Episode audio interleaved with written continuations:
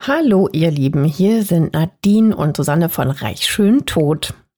Hallo, bevor es mit dieser Folge losgeht, eine ganz kurze Info für euch. Ab sofort kommen hier keine neuen Folgen mehr. Die gibt es nur noch exklusiv bei Podimo. Genau. Jeden Montag könnt ihr dort eine neue Folge mit einem spannenden Fall aus der Welt der Reichen und Schönen hören. In den Show Notes findet ihr einen Link zu einem Angebot, um die Podimo App 30 Tage kostenlos zu hören. Dort gibt es neben unserem Podcast auch noch viele weitere True Crime Formate. Wir freuen uns, wenn ihr weiterhin mit dabei bleibt. Natürlich freuen wir uns. Und jetzt geht's los mit der Folge. Heute dreht sich alles um muskelbepackte, knackige Männer in hautengen Kostümen. Wir werden allerdings nicht schon wieder über die Chippendales sprechen. Nein, wir entführen euch heute in die schillernd brutale Welt des Profi-Wrestlings. Die Jungs sind vor allem in den USA riesige Stars. Viele Girls schwärmen von ihren Muskelpaketen und den knackigen Popos und tollen Rücken. Natürlich nur die anderen Girls. Die Wrestler erwirtschaften mit ihrem Showsport jede Menge Kohle. Der führende Wrestling-Veranstalter WWE rechnet alleine in diesem Jahr mit einem Gewinn von 375 Millionen Dollar, also umgerechnet rund 335 Millionen Euro. Doch der Sport hat auch jede Menge Schattenseiten, über die wir heute noch reden werden.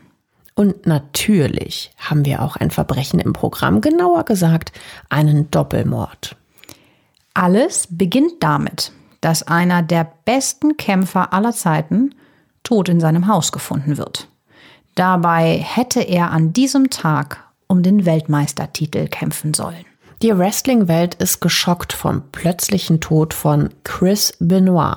Er ist die Hauptperson in unserer heutigen Folge.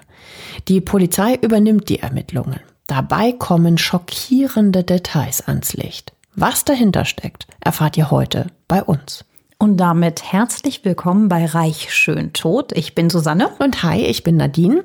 Noch ein kurzer Hinweis, bevor es losgeht. Wir müssen in dieser Folge leider auch über das Thema Suizid sprechen. Das ist natürlich ein schwieriges und auch ein heikles Thema. Falls es euch gerade selbst nicht so gut geht oder ihr sogar suizidale Gedanken habt, dann holt euch bitte Hilfe. In unseren Show Notes findet ihr die Telefonnummer und die Website der Telefonseelsorge. Da könnt ihr kostenlos und anonym anrufen oder chatten oder ihr könnt euch vor Ort beraten lassen. Wenn euch das Thema nahe geht oder ihr euch damit nicht wohlfühlt, hört diese Folge bitte nicht alleine an. Fangen wir an mit dem Tod des Mannes, der in unserem heutigen Fall die Hauptrolle spielen wird. Am Montag, den 25. Juni 2007, ruft ein Mitarbeiter der WWE, also der World Wrestling Entertainment Inc., das Büro des Sheriffs von Fayette County an, einem Vorort der Metropole Atlanta im Südosten der USA. Die WWE ist ein Medienunternehmen, das Wrestling-Shows veranstaltet und diese im Fernsehen vermarktet. Das börsennotierte Unternehmen ist vor allem für seine Wrestling-Großveranstaltungen bekannt, wie Royal Rumble heißt eins oder WrestleMania, SummerSlam oder die Survivor Series. Klingende Namen. Der WWE-Mitarbeiter ist besorgt. Chris Benoit soll an dem Abend bei dem Wrestling Highlight Monday Night Raw auftreten und um seinen dritten WWE Weltmeistertitel kämpfen. Die American Bank Center Arena in der texanischen Küstenstadt Corpus Christi mit ihren 10.000 Plätzen ist restlos ausverkauft. Der Kampf wird landesweit im Fernsehen übertragen. Doch seit 24 Stunden kann die WWE ihren Star-Wrestler nicht erreichen ungewöhnlich. Chris Benoit gilt als absolut zuverlässiger Profi. Aus welchem Grund sollte ausgerechnet er einen Fight um die WM-Krone verpassen?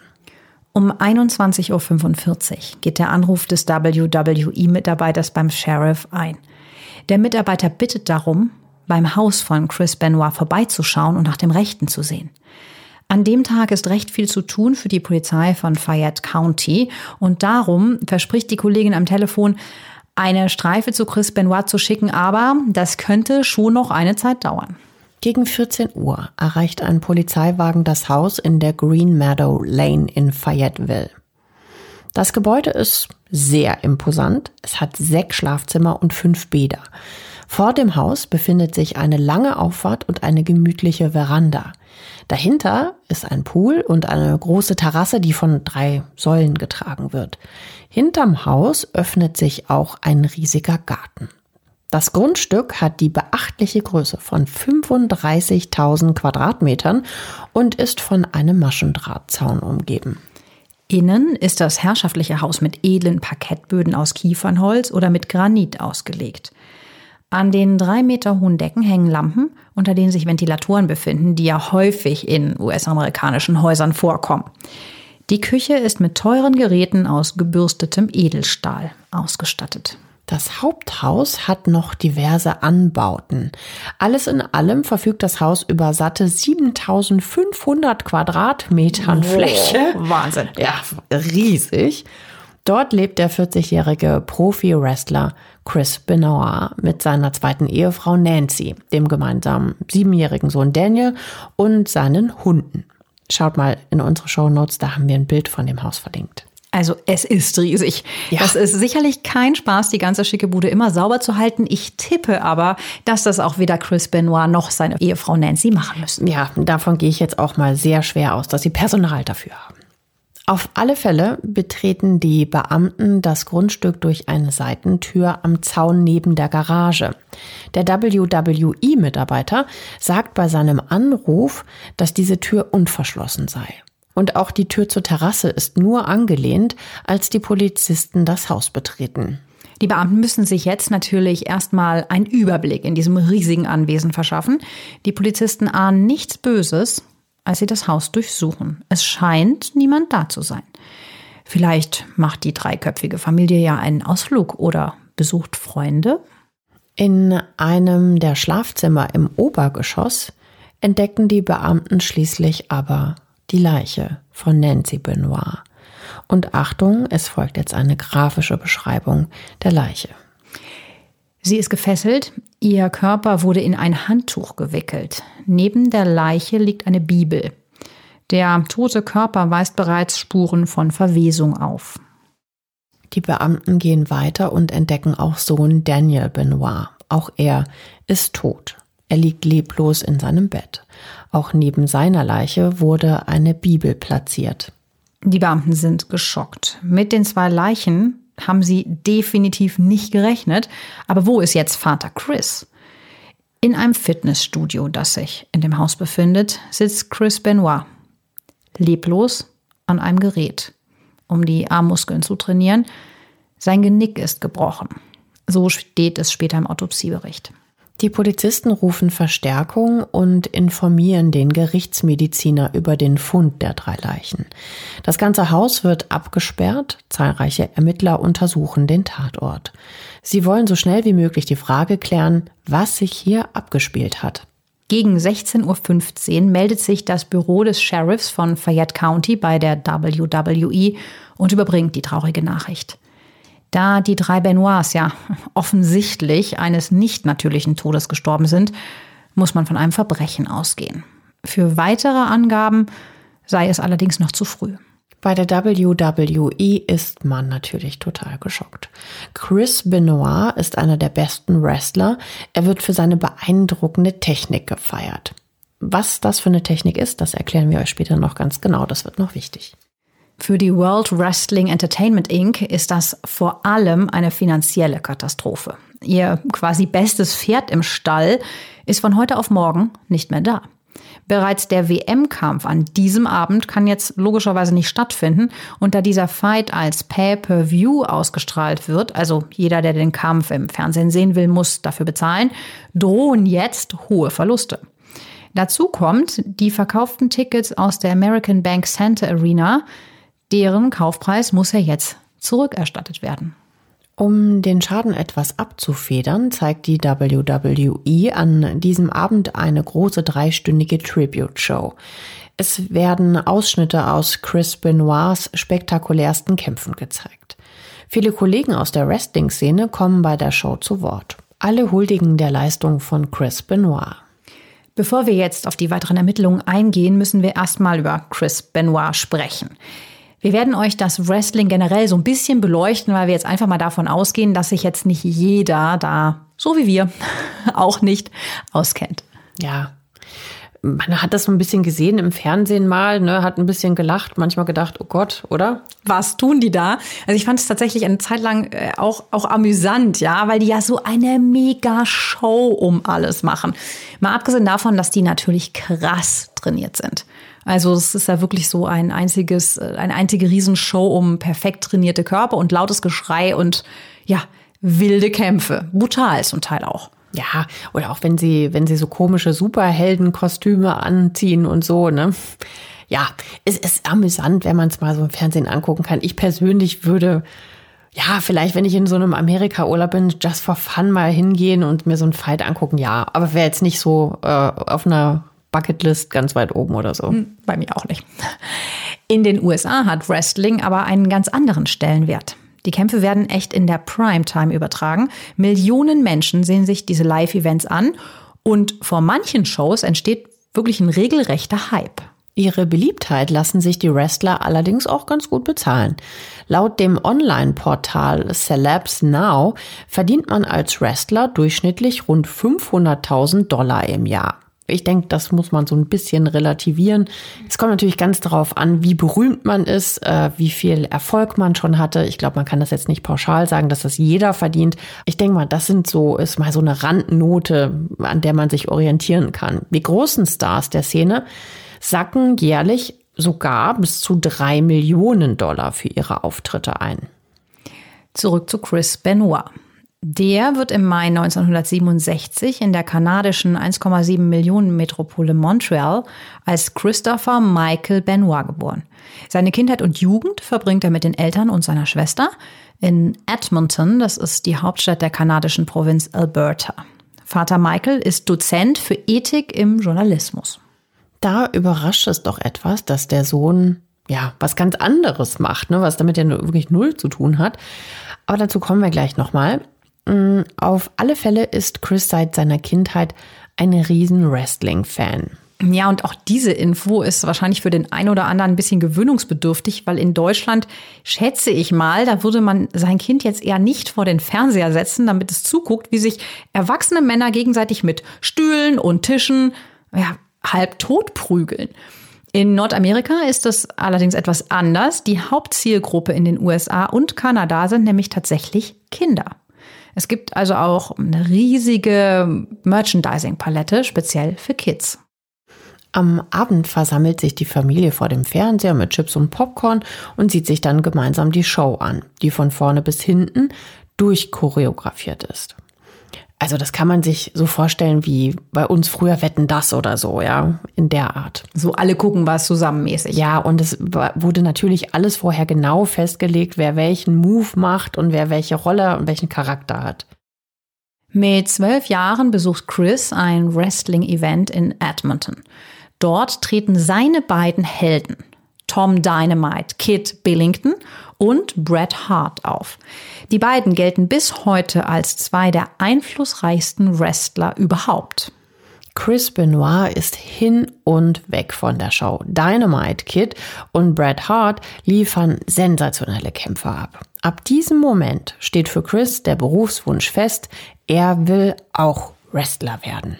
Gut, mit zwölf hat man natürlich oft noch ungewöhnliche Berufswünsche, also egal jetzt ob mal Astronaut, Profifußballer oder Feuerwehrmann. Ein paar Jahre später sieht bei den meisten die Realität dann etwas anders aus. Ja, aber nicht so bei Chris. Der fiebert jeden Tag auf seinen großen Traum hin. Also das bedeutet, nach der Schule ähm, geht er regelmäßig in den Hard Dungeon. Das ist ein Fitnessstudio mit angeschlossener Wrestling-Schule, die von Bret Harts Vater Stu betrieben wird. Der Dungeon trägt seinen Namen übrigens nicht ohne Grund. Von manchen Wrestlern wird diese Schule als Folterkammer beschrieben. Generell gilt der Hard Dungeon als eine der härtesten Wrestling-Schulen der Welt. Nach seinem Highschool-Abschluss will er sich seinen großen Traum erfüllen und Profi-Wrestler werden.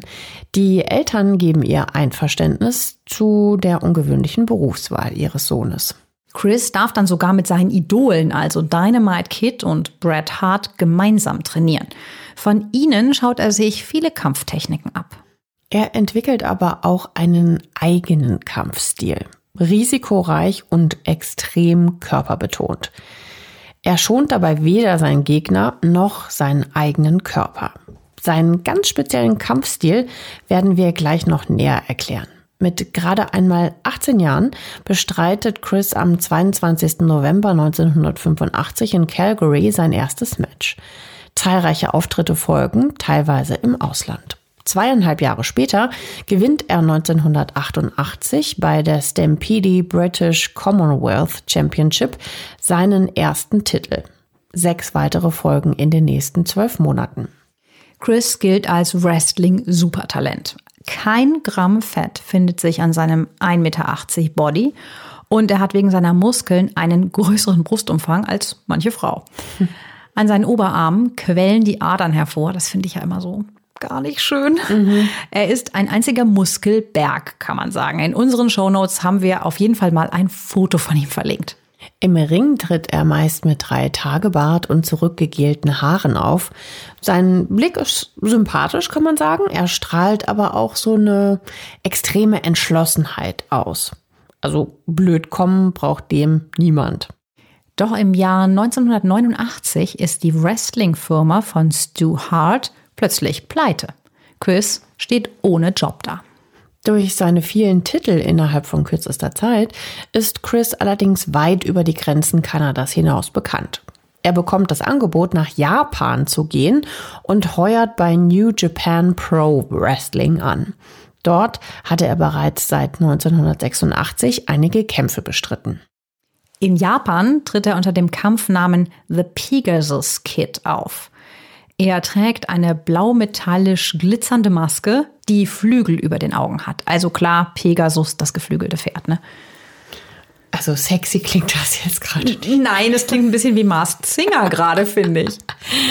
Begeistert ist Chris von der Maske auch nicht.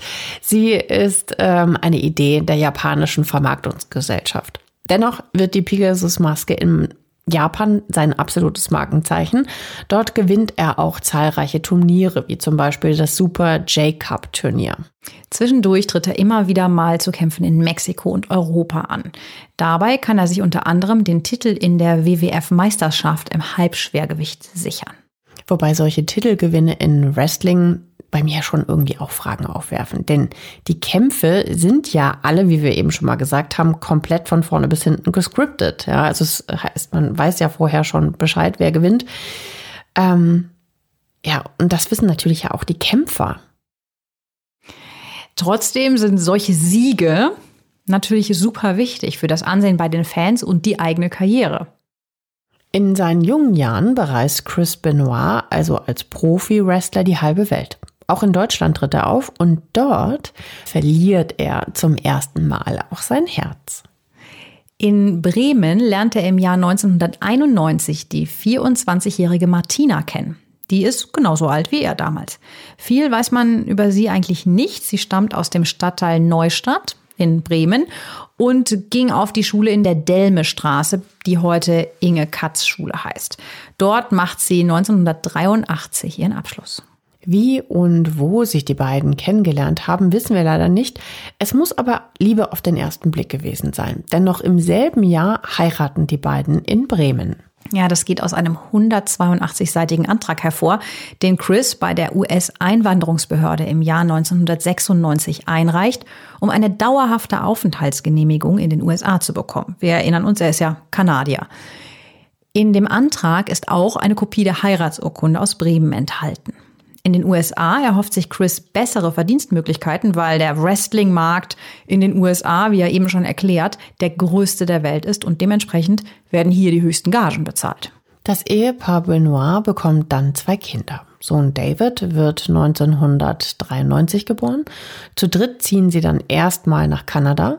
In Edmonton wohnen sie in der Nähe von Chris Eltern in einem Haus. Tochter Megan folgt vier Jahre später im Jahr 1997.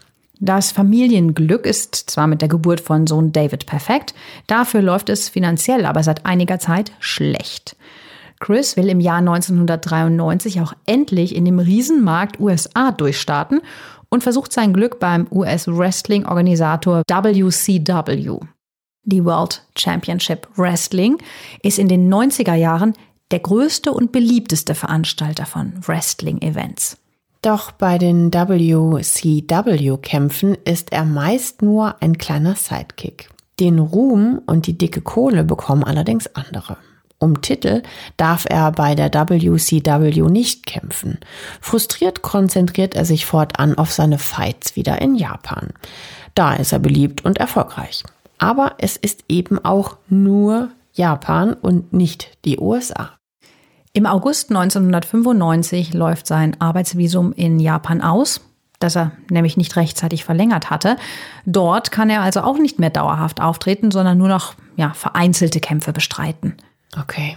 Auch schwer nachvollziehbar, oder? Wenn das deine einzige Einnahmequelle das ist, wie kannst du das denn dann vergessen? Weiß ich auch nicht. Oder das Management oder ja. Glücklicherweise darf er im Anschluss zur WCW zurückkehren. Zunächst läuft es erneut recht schleppend, was seine Auftritte angeht. Das liegt vor allem an Kevin Sullivan, einem Booker und Kämpfer, der bei der WCW eine große Nummer ist und Chris aus Konkurrenzgründen klein halten möchte. Zwischen den beiden entwickelt sich eine regelrechte Feindschaft. Das ändert sich 1996, als Chris das Angebot bekommt, Teil der Gruppe The Four Horsemen zu werden. Die Horsemen liefern sich legendäre Kämpfe mit den Wrestling-Ikonen Hulk Hogan und Macho Man Randy Savage. Die beiden kennen wir von zahlreichen Hollywood-Filmen, in denen sie mitgespielt haben, wie zum Beispiel in Rocky 3, das war Hulk Hogan, oder Spider-Man, Randy Savage. 1996 ist Chris dank der Four Horsemen ein bekannter und beliebter Wrestler. Er sieht seine Zukunft eindeutig in den USA und beantragt daher bei der Einwanderungsbehörde eine Aufenthalts- und Arbeitserlaubnis. Im selben Jahr passiert noch etwas, das Chris Leben für immer verändern wird. Und diese Story, die ist, ist echt krass. wirklich ein Knaller. Wir haben ja gerade die Feindschaft zu dem Wrestler Kevin Sullivan erwähnt. Bei bekannten Wrestlern ist es üblich, dass vor und nach den Kämpfen noch eine Story um die beiden drumherum gebaut wird. Der eine hasst den anderen, meistens ist es ja auch eine Geschichte zwischen gut und böse. Ja, und deshalb gibt es heute im Ring erst recht was auf die Mütze. Ja. Der eine hat nämlich nach dem letzten Kampf im Backstage dieses und jenes getan und deshalb gibt's jetzt Rache. So etwas in der Art müsst ihr euch jetzt vorstellen. Es ist ein bisschen wie eine Soap, kann man sagen. Ja. Oder wie bei Rappern, die sich auch immer so dissen. Ja, stimmt. Die Fans sollen halt animiert werden, auch für den nächsten Kampf Geld auszugeben. Schließlich will man ja wissen, wie es mit den Darstellern weitergeht. Wie halt in so einer Telenovela quasi. Aber es wird noch krasser heute. Diesmal haben sich die Macher nämlich was ganz Besonderes ausgedacht.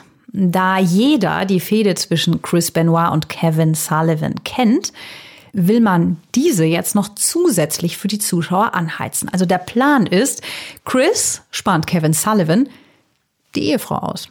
Also zumindest sollen die beiden für die Öffentlichkeit so tun. Nancy Sullivan ist in der Szene mega bekannt. Die schwarzhaarige Schönheit, immer mit viel Schminke unterwegs, war früher selbst Wrestlerin und tat unter dem Namen Fallen Angel auf. Mittlerweile ist sie die Ringassistentin, die beim Wrestling Valet genannt werden, ihres zweiten Mannes Kevin Sullivan. Die Valets sind sexy aufgedresst und natürlich auch ein Teil der Show. Sie beschimpfen den Gegner zum Beispiel oder reichen ihrem Chef, also dem, für den sie halten, Möbelstücke, die er dann auf dem anderen Kämpfer zertrümmern kann. Ja, das alles ist ziemlich chauvinistisch. Hier der starke, mutige Kämpfer, dort die gut aussehende Gehilfin, die ihn anhimmelt. Aber das gehört auch eben zum Konzept der Wrestling-Veranstalter. Mittlerweile gibt es übrigens aber auch immer mehr Profi-Wrestlerinnen und nicht mehr nur Männer, die wresteln. Der Ehebruch ist zwar nur gespielt, aber weder die Benoits noch die Sullivans sind von dieser Idee besonders angetan. Ja, verständlicherweise. Ähm, Chris und Nancy müssen nämlich dafür für dieses Spiel auch öffentlich Händchen halten, sich küssen und gemeinsame Nächte in Hotelzimmern verbringen. Halt alles, um den Eindruck zu erwecken, dass die wirklich was miteinander hätten. Ich finde, man kann aber auch ein bisschen übertreiben, oder? Also. Ja, dass es halt auch so Paparazzi-Fotos gibt und so, ne? Also ja, gut. Jetzt aber, ne? Jetzt kommt's. Bei diesem gespielten Fremdgehen verlieben sich Chris und Nancy jetzt wirklich ineinander. Die beiden werden im echten Leben ein Paar. Das gibt's nicht. Ja, das ist aber echt okay. Das ist so ätzend, vor allen Dingen für die Martina. Ja, weil, weil die Martina ist klarerweise davon äh, ganz wenig begeistert. Also Chris Ehefrau. Ja, die sitzt zu Hause mit einem kleinen Kind und ist mit ihrer Tochter Megan schwanger. Also für sie natürlich eine totale Katastrophe. Hat sie sich sicherlich alles ganz anders vorgestellt. Ja, vor allen Dingen von so einem eingefädelten, absichtlichen Plan, dass, dass das jetzt passiert. Aber auch Kevin Sullivan, also der Mann von Nancy, kocht vor Wut. Er setzt sich bei den WCW-Bossen dafür ein, dass Chris so gut wie gar keine Auftritte mehr bekommt. Um ein Haar wäre er ganz aus der WCW ähm, gestrichen worden. Aber Chris und Nancy kämpfen für ihre Liebe und stehen diese schweren Zeiten zusammen durch.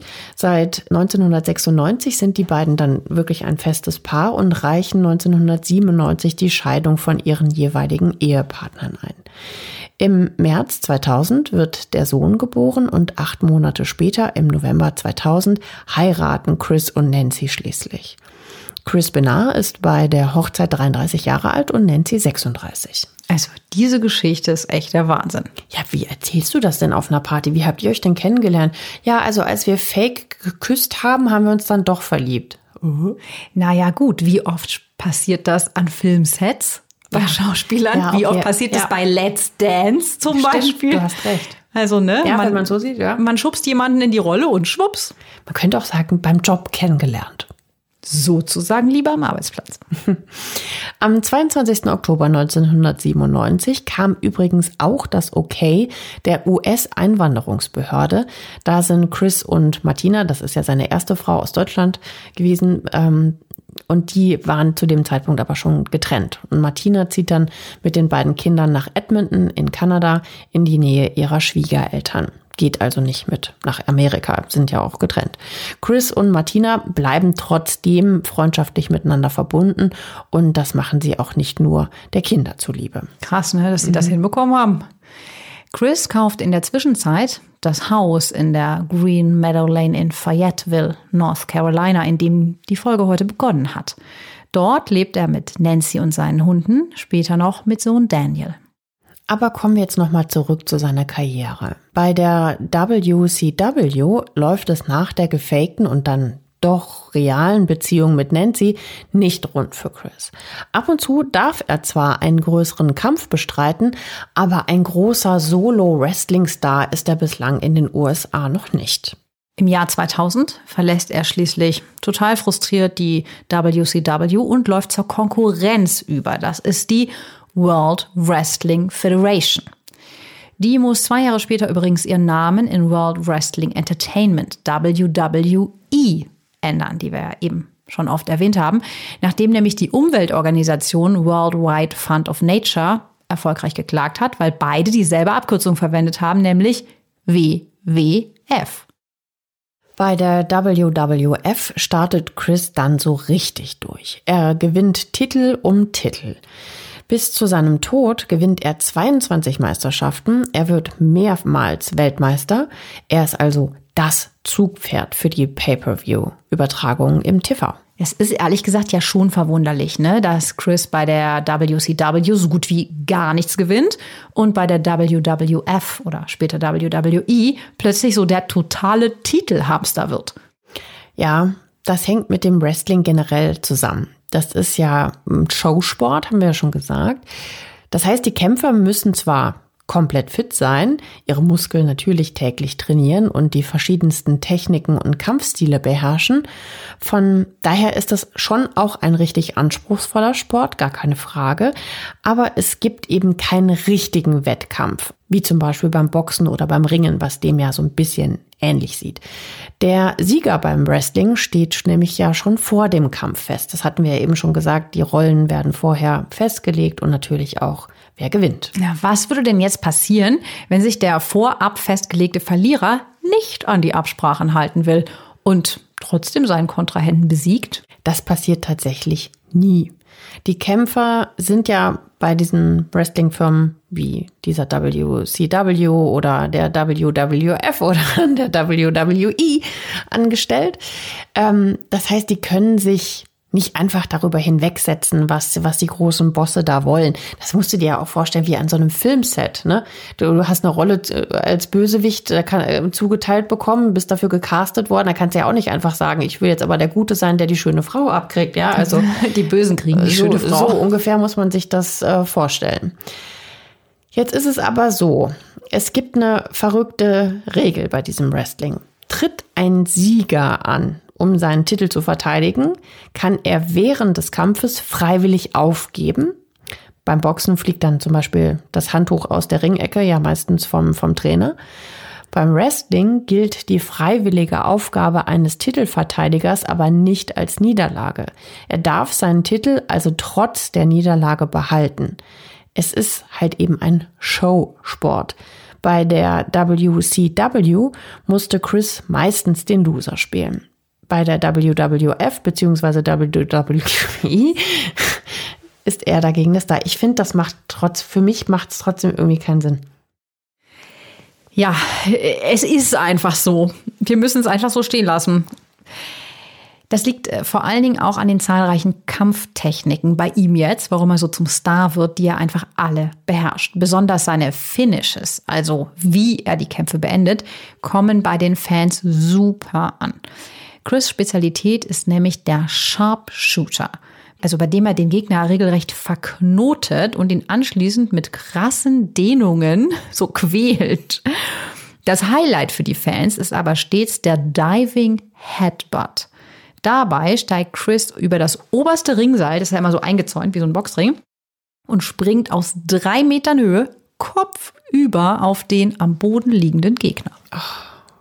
Es sieht aber auch immer ganz schrecklich aus, ne? als müsste das für beide furchtbar schmerzhaft sein. Ja, die zahlreichen Kopfstöße, die er sich dabei zuzieht, werden uns später auch noch mal kurz beschäftigen. Wenn ihr euch übrigens für die unterschiedlichen Kampftechniken beim Wrestling interessiert, dann gibt es bei Wikipedia eine gute Übersicht über die knapp 200 verschiedenen Techniken. Auch die Kollegen bewundern Chris für seinen Stil.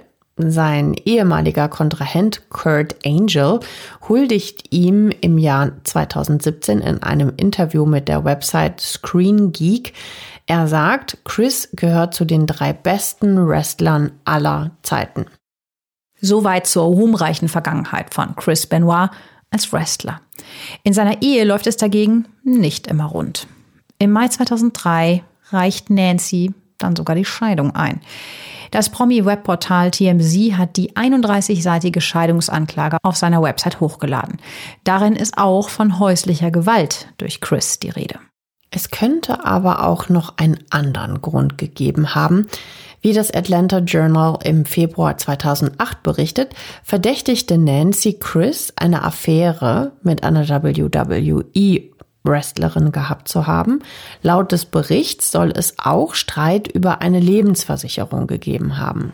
Aber irgendwie scheinen die beiden ihre Streitigkeiten dann beigelegt zu haben. Im August 2003 zieht Nancy die Scheidung nämlich wieder zurück. Die beiden trennen sich nicht und bleiben verheiratet. Aber kommen wir jetzt zurück zu den Ermittlungen über die drei Todesfälle der Benoits. Auf einer Website werden die Ereignisse kurz vor dem 25. Juni 2007, also als die drei Leichen der Benoits entdeckt werden, zusammengefasst. Dazu kommen wir gleich noch. Laut der Zeitschrift Maxim ruft Chris vier Tage davor, am Donnerstag, den 21. Juni 2007, seinen guten Kumpel James Robinson an. Die Robinsons und die Benoits verbringen traditionell den Unabhängigkeitstag am 4. Juli zusammen. Die Familien wohnen nur 16 Kilometer voneinander entfernt. Erst wird lecker gegessen, dann sehen sie sich vom Auto aus das große Feuerwerk an. Zu dem Zweck mietet James Robinson jedes Jahr einen kompletten Parkplatz, von dem man das Feuerwerk aus super sehen kann. Sie machen das, damit Chris seine Ruhe hat und nicht von Autogrammjägern genervt wird. Chris klingt am Telefon völlig normal. Er will von James wissen, ob die Parkplatzreservierung geklappt hat und alles so läuft wie in den Jahren davor. James bestätigt seinem Kumpel, dass alles organisiert ist. Beide freuen sich darauf, sich am Unabhängigkeitstag mit ihren Familien zu sehen. Zwei Tage später, am Samstag, dem 23. Juni 2007, erhält Chavo Guerro um 15.30 Uhr eine Sprachnachricht von Chris. Chavo ist ein Wrestling-Kollege und guter Kumpel. Chris sagt in dieser Voicemail, dass er seinen Flug verpasst hätte und er sich verspäten würde. Eigentlich sollte er an diesem Abend einen Kampf in Beaumont, Texas bestreiten. Die New York Daily News vermelden, dass Chris in der Sprachnachricht ziemlich angeschlagen wirkte. Chavo ruft seinen Kumpel sofort zurück. Chris wirkt am Telefon müde und benommen. Chris beendet das Gespräch mit Chavo, ich liebe dich und legt auf. Bei Chavo schrillen dann alle Alarmglocken. Er ist zwar eng mit Chris befreundet, Liebesschwüre aller I love you tauschen die beiden aber normalerweise nicht aus. Chavo versucht Chris dann nochmal anzurufen, aber die Mailbox springt an. Er bittet um einen Rückruf. Der kommt auch schon wenige Minuten später um 15.44 Uhr. Chris erklärt, dass er gerade mit der Fluggesellschaft telefoniert habe, um seinen Flug umzubuchen. Er sagt, dass er einen schlimmen Tag hinter sich habe, weil Nancy und Daniel eine Lebensmittelvergiftung hätten und es ihnen sehr schlecht ginge. Um 16.30 Uhr meldet sich ein Kollege telefonisch bei Chris. Er will wissen, ob sie gemeinsam zu dem Kampf in Beaumont gehen werden. Chris erklärt ihm, dass er erst um 18.30 Uhr auf dem Flughafen von Houston ankommen werde und der Kollege schon mal vorfahren solle. Chris berichtet auch diesem Kollegen, dass seine Frau und sein Sohn eine Lebensmittelvergiftung hätten.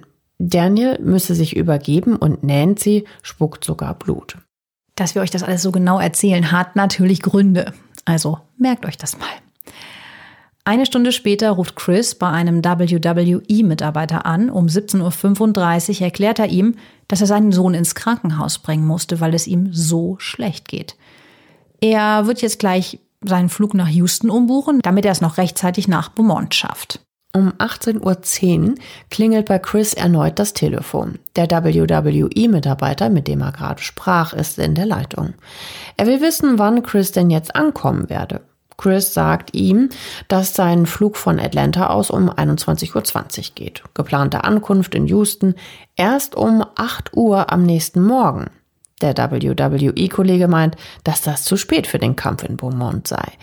Den Weg könne er sich dann sparen. Chris soll sich lieber in einem Hotel in Houston ausruhen, um fit für den Weltmeisterschaftskampf gegen den Wrestler CM Punk am Montagabend zu sein. Drei Minuten später ruft ein anderer WWE-Mitarbeiter bei Chris an, um sich den Flugplan bestätigen zu lassen. Chris geht nicht ran. Der Mitarbeiter hinterlässt eine Sprachnachricht. Mitten in der Nacht zum Sonntag, 24. Juni 2007, piepst das Handy von Chavo Guerrero. Er erhält um 3.51 Uhr eine SMS von Chris. In der steht die Adresse von Chris Benoit, sonst nichts. Zwei Minuten später folgt die nächste Textnachricht. Darin steht, die Hunde sind im Poolbereich, die Seitentür neben der Garage ist offen. Chavo Guerrero wird von den beiden Nachrichten aus dem Schlaf gerissen. Er wundert sich, was die sollen, denkt sich aber nicht viel dabei. Schließlich wird er Chris ja in vier Stunden am Flughafen in Houston treffen. Er dreht sich um und schläft weiter. Wenige Minuten später bekommt Chavo noch einmal beide Nachrichten aufs Handy geschickt. Dieses Mal wurden die SMS allerdings von Nancys Mobiltelefon aus versendet. Chavo bemerkt diese beiden Nachrichten von Nancys Telefon aber erst am nächsten Morgen. Um 3.58 Uhr erhält auch Chris Wrestling-Kollege Scott Armstrong eine SMS mit der Adresse der Benoits. Verschickt wurde die Nachricht von Chris Handy. Ist ja so ein bisschen unheimlich, ne? Finde ja. ich. Einfach nur so eine Adresse und. Hm. Aber irgendwie würde ich doch dann mal dahin fahren. Naja, das mitten in der Nacht, nicht. mitten in der Nacht, einfach nur die Adresse und du hast gerade noch mit dem gesprochen und denkst, du siehst den gleich am Flughafen. Der weiß ja nicht, dass der ganze Flug gecancelt, umgebucht und ist und ja, der das alles nochmal verändert hat. Das hat er dem ja nicht gesagt. Ja. Den Chavo. Um 8 Uhr morgens steht darum auch Chavo Guerrero am Flughafen von Houston und will seinen Kumpel Chris abholen, wie ausgemacht. Doch der taucht nicht auf. Stattdessen meldet sich Chris am späten Vormittag bei der WWE und teilt mit, dass er immer noch zu Hause sei. Er aber einen späteren Flug nehmen würde. Doch Chris taucht wieder nicht auf. Weder am Flughafen noch einen Tag später beim WM-Kampf. Alle Versuche, ihn zu erreichen, scheitern. Von Chris gibt es kein Lebenszeichen. Bei der WWE ist man in großer Aufregung. Mitarbeiter rufen sogar die Krankenhäuser in und um Atlanta an, um Chris ausfindig zu machen. Doch in keinem der Krankenhäuser ist die Familie Benoit. Zur Sicherheit wird der Wrestler Johnny Nitro als Ersatz für Chris Benoit gebucht, damit die Show im American Bank Center nicht ausfallen muss. Am Montag, den 25. Juni 2007, ist Chris immer noch wie vom Erdboden verschluckt. Um 12.45 Uhr geht der Anruf des WWE-Mitarbeiters beim Sheriff ein, mit dem unsere Folge heute begann. Anschließend werden die drei Leichen der Familie Benoit entdeckt. Und das bringt uns jetzt natürlich zurück zu den Ermittlungen. Da müssen wir auch wieder über die Leichen sprechen. Also wenn ihr das nicht hören wollt, bitte vorspulen. Auffällig ist, dass die Leichen unterschiedliche Verwesungsgrade aufweisen. Wie die Internetseite Wrestling News World meldet, hat Nancys toter Körper bereits angefangen, erste Zersetzungsprozesse zu zeigen. Chris Körper ist hingegen noch relativ frisch. Die Benoits starben also nicht zur gleichen Zeit, sondern, wie sich später bei der Autopsie herausstellt, im Abstand von zwei Tagen. Ja, das ist schon sehr überraschend und noch überraschender ist, dass am 25. Juni um 4.01 Uhr morgens auf der englischsprachigen Wikipedia-Seite ein Eintrag auf Chris Benoits Profil zu finden ist. Dort steht, Chris Benoit wurde für das Weltmeisterschaftsmatch durch Johnny Nitro ersetzt, da Benoit aufgrund persönlicher Probleme wegen des Todes seiner Frau Nancy nicht anwesend ist. Erstaunlich ist der Eintrag deshalb, weil die Leichen der Benoits erst zehneinhalb Stunden später von der Polizei überhaupt erst gefunden werden. Hm, höchst verdächtig. Als die Polizei herausfindet, dass die IP-Adresse, von der aus der Artikel bei Wikipedia bearbeitet wurde, aus Stamford in Connecticut stammt, ist die Aufregung umso größer. In Stamford ist nämlich das Hauptquartier der WWE. Hat diese Wrestling-Vereinigung irgendetwas mit dem Ableben der Benoits zu tun? Später wird ein Mann verhaftet, dem die IP-Adresse zugeordnet werden konnte. Der hat aber weder etwas mit der Wrestling-Vereinigung noch mit den Benoits zu tun. Es handelt sich vielmehr um eine bloße Vermutung des Mannes. Dass er damit aber komplett ins Schwarze traf, ist angeblich reiner Zufall. Also ich finde das schräg. Ja, total. Unglaubwürdig auch irgendwie, ne? Aber wie es ist, wie es ist, der, der Mann wird tatsächlich entlassen. Anklage wird auch nicht gegen ihn erhoben, obwohl die Polizei darauf hinweist, dass er die Ermittlungen massiv gestört habe. Der Gerichtsmediziner stellt fest, dass Nancy am Freitag, dem 22. Juni 2007, getötet wurde. Sie wurde mit einem Kabel erdrosselt. Dabei sind ihre Hände gefesselt. Sie hat Prellungen auf ihrem Rücken und am Bauch. Ja, und jetzt haltet euch fest. Wen verdächtigen die Polizisten Nancy Benoit getötet zu haben? Es gab keinen Einbrecher, es gab auch keine Einbruchspuren. Ähm, es ist kein Psychopath oder enttäuschter Ex-Lover oder sowas. Nein, laut Polizeibericht gehen die Ermittler davon aus, dass Chris ihr Ehemann, der gefesselten und liegenden Nancy sein Knie in den Rücken drückte und sie dabei mit dem Kabel erwürgte. Warum schließen die Ermittler von Anfang an jeden anderen Täter denn aus? Ja, das ist einfach zu beantworten. Chris ist ja bis Sonntagvormittag immer mal wieder telefonisch erreichbar. Dabei macht er halt einen ganz fahrigen, verwirrten oder auch niedergeschlagenen Eindruck. Zu diesem Zeitpunkt ist Nancy auch schon bereits seit zwei Tagen tot und Chris ist die ganze Zeit zu Hause. Einbruchspuren, hatte ich eben gesagt, gibt es eben auch keine. Und selbst wenn ein Täter unbemerkt ins Haus gekommen wäre und Nancy ermordet hätte, ja, so ist es natürlich nahezu ausgeschlossen, dass Chris dann zwei Tage lang nicht die Leiche seiner Frau bemerken soll. In Nancy's Blut werden 0,184 Promille Alkohol gefunden, also ein sehr niedriger Wert. Nancy war zum Zeitpunkt ihres Todes definitiv nicht betrunken. Allerdings werden geringe Spuren von drei verschiedenen Beruhigungsmitteln gefunden. Die wurden ihr auch von einem Arzt verschrieben. Aber nach drei Tagen kann der Gerichtsmediziner nicht mehr die genaue Höhe der Dosis feststellen. Die Ermittler gehen davon aus, dass es einen Streit zwischen Chris und Nancy gab. Chris rastet aus und tötet seine Frau. Wie die Ermittler auf den vermeintlichen Streit kommen, verraten sie allerdings nicht. Sie vermuten, dass Chris vielleicht einen Wutausbruch aufgrund eines Steroidmissbrauchs hatte. Denn die tollen Muckis der Wrestler, die kommen natürlich nicht nur vom vielen Krafttraining, sondern natürlich häufig auch von Doping. Die beschleunigen den Muskelaufbau enorm, diese Steroide. Ähm, aber sie haben halt eben natürlich auch gravierende Nebenwirkungen, wie zum Beispiel unkontrollierte Ausraster. Also steigern das Aggressionspotenzial. Diese Ausraster haben auch tatsächlich einen eigenen Namen. Sie heißen Roid Rage. Und Steroidmissbrauch ist in der Wrestling-Szene recht weit verbreitet. Sohn Daniel Benoit wird einen Tag später, am Samstag, getötet. Der exakte Todeszeitpunkt lässt sich nicht mehr bestimmen. Bezirksstaatsanwalt Scott Ballard erklärt, dass Daniel innere Verletzungen im Halsbereich hatte, aber keine blauen Flecken. Der Bezirksstaatsanwalt geht daher davon aus, dass Chris ihn mit einem Wrestlergriff erwürgt hat. Oh. Ja, das finde ich schon wirklich, puh, das eigene Kind. Ein gewöhnlicher Ehestreit als Mordmotiv ist schon schrecklich genug. Aber warum bringt man dann noch sein Kind um? Gute Frage, die uns leider niemand mehr beantworten kann.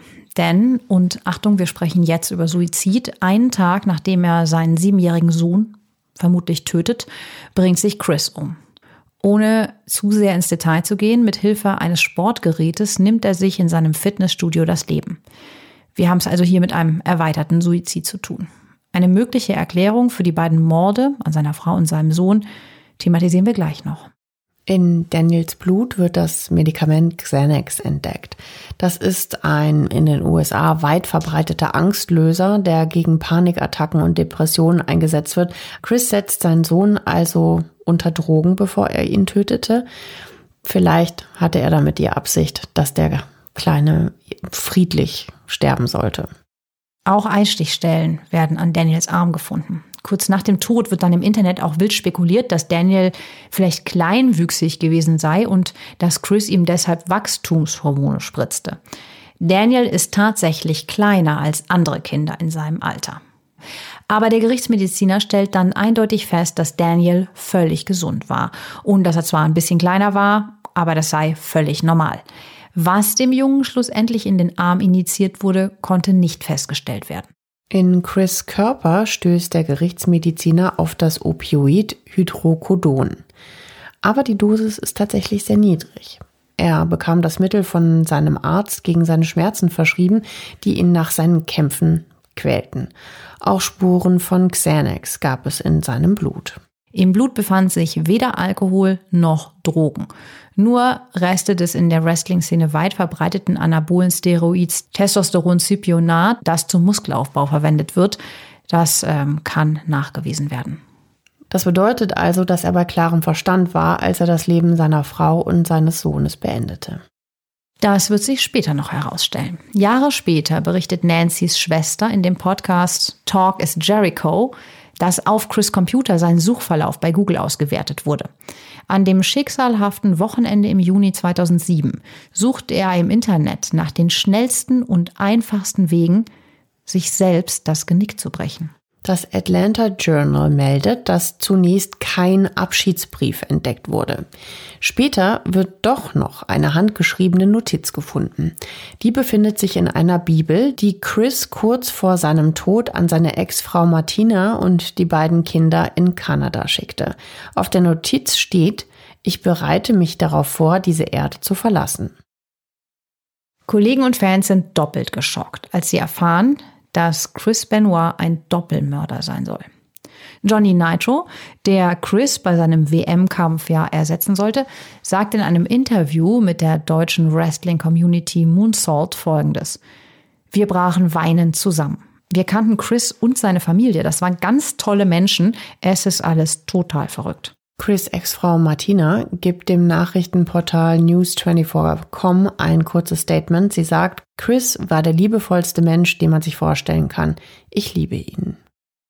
Für die Medien ist die Story von dem erweiterten Suizid natürlich ein gefundenes Fressen. Sie berichten auf reißerische Art und Weise über die Familie. Der Musiksender MTV meldet, dass Chris zum Zeitpunkt seines Todes Steroide und Drogen in seinem Körper hatte. Auch die WWE, also die Wrestling Organisation will ab sofort nichts mehr von Chris Benoit wissen. Sein Name wird überall gelöscht, seine Auftritte aus DVDs herausgeschnitten. Der Name Chris Benoit taucht nur noch auf den Siegerlisten auf. Sie sind der einzige Hinweis, dass es den Wrestler Chris Benoit jemals gegeben hat. Die Vereinigung fürchtet offenbar um ihr Image. Immerhin war Chris ja jahrelang ihr Zugpferd und jetzt gilt er als Doppelmörder. Das ist natürlich schlecht für die Vermarktung. Drei Wochen nach dem Doppelmord findet am 14. Juli 2007 in Daytona Beach, Florida, eine Gedenkfeier für Nancy und Daniel statt. Dort leben ihre Eltern. Die sterblichen Überreste der beiden werden eingeäschert. Ihre Asche wird in seesternförmigen Urnen in Nancys Familiengrab beerdigt. Auch Chris Leichnam wird verbrannt. Für ihn findet am 6. August 2007 ein privater Gedenkgottesdienst in seiner kanadischen Heimat statt. Wie das Atlanta Journal berichtet, verraten Chris Eltern nicht, was mit der Asche ihres Sohnes geschehen ist. An dieser Stelle könnte unser Fall jetzt enden. Doch es gibt noch eine spektakuläre Wendung.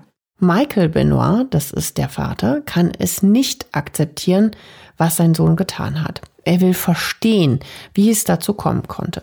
Bei der TV-Show Good Morning America sagt er, Chris war ein freundlicher und sanfter Mann. Die Person, die das getan hat, ist nicht der Mann, den wir kennen und lieben.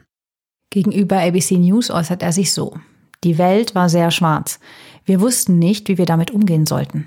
Ich habe nach jedem Strohhalm gegriffen. Und dieser Strohhalm ist ausgerechnet ein ehemaliger WWE-Kollege von Chris. Christopher Nowinski kontaktiert kurz nach dem Tod seines Sohnes Michael Benoit. Er schlägt ihm vor, das Gehirn von Chris untersuchen zu lassen.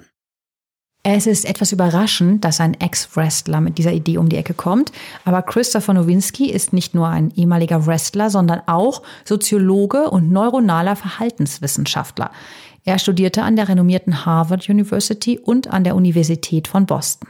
Nach seiner Wrestling-Karriere schreibt er Bücher. In seinem im Jahr 2006 erschienenen Werk Head Games, Football's Concussion Crisis, beschäftigt er sich mit den langfristigen Auswirkungen von Kopfverletzungen bei Sportlern in Kontaktsportarten.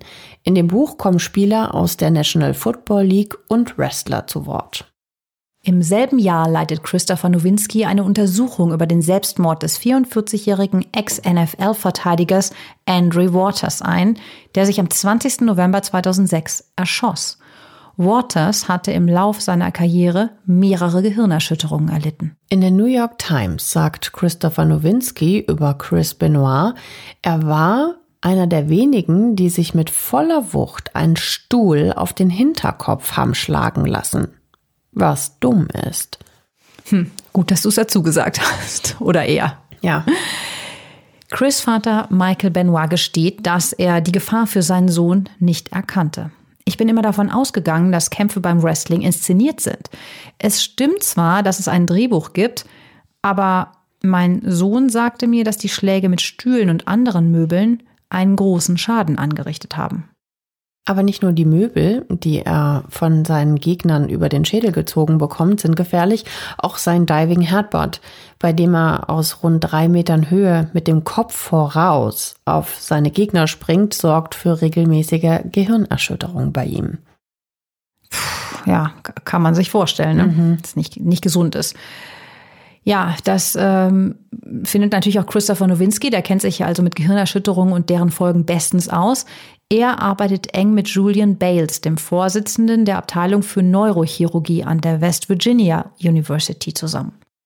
Als der Vater dann auch ihm sein Okay für die Gehirnuntersuchung seines Sohnes gibt, übernimmt das dann auch Julian Bales. Der macht mikroskopische Gehirnscans und vergleicht sie mit denen eines gesunden Gehirns. Und das Ergebnis ist erschütternd. Auf dem Gehirnscan sind mehrere braune Klumpen zu sehen. Ein klarer Hinweis auf eine fortgeschrittene Form von Demenz. Chris Benoits Gehirn ist massiv geschädigt. In allen Teilen des Gehirns können die Schäden festgestellt werden. In den vier großen Hirnlappen und sogar tief im Hirnstamm. Julian Bales ist vom Ergebnis schockiert. Gegenüber ABC News sagt er, alle Teile von Chris Gehirn sind betroffen. So etwas sollte man bei einem 40-Jährigen niemals sehen. Als Ursache vermutet er die andauernden Gehirnerschütterungen während seiner Karriere. Ein Steroidmissbrauch als Grund für die Schädigungen schließt der Experte aus. Chris Benoits Gehirn zeigt die gleiche Art von Schäden, die Bales und sein Team bei vier ehemaligen NFL-Spielern gefunden hatten. Die erlitten ebenfalls mehrere Gehirnerschütterungen und hatten später schwere Depressionen. Manche brachten sich sogar um oder verletzten oder töteten andere. Vielleicht könnt ihr euch auch noch an Folge 6 erinnern. Da ging es um den Profi-Footballspieler Aaron Hernandez, der drei Menschen ermordet haben soll. Auch sein Gehirn war massiv geschädigt. Ja, darüber hatten wir damals ja berichtet. Julian Bales äußert sich zu ABC News zu den Ergebnissen. Chris Benars Gehirn war so schwer geschädigt, dass es dem Gehirn eines 85-jährigen Alzheimer-Patienten ähnelte. Für Michael Benoit und die Familie ist die Diagnose dann schon auch ein Trost. Der geliebte Sohn und Vater war also kein durchgeknallter Psychopath, der nach einem Streit mal ebenso seine Familie auslöscht, sondern in Wirklichkeit halt eben ein schwerkranker Mann. Doch nicht jeder ist mit dieser Diagnose einverstanden. Die WWE will keinen Zusammenhang zwischen den Kämpfen und der Hirnschädigung anerkennen. Ein Sprecher äußert sich gegenüber USA Today folgendermaßen.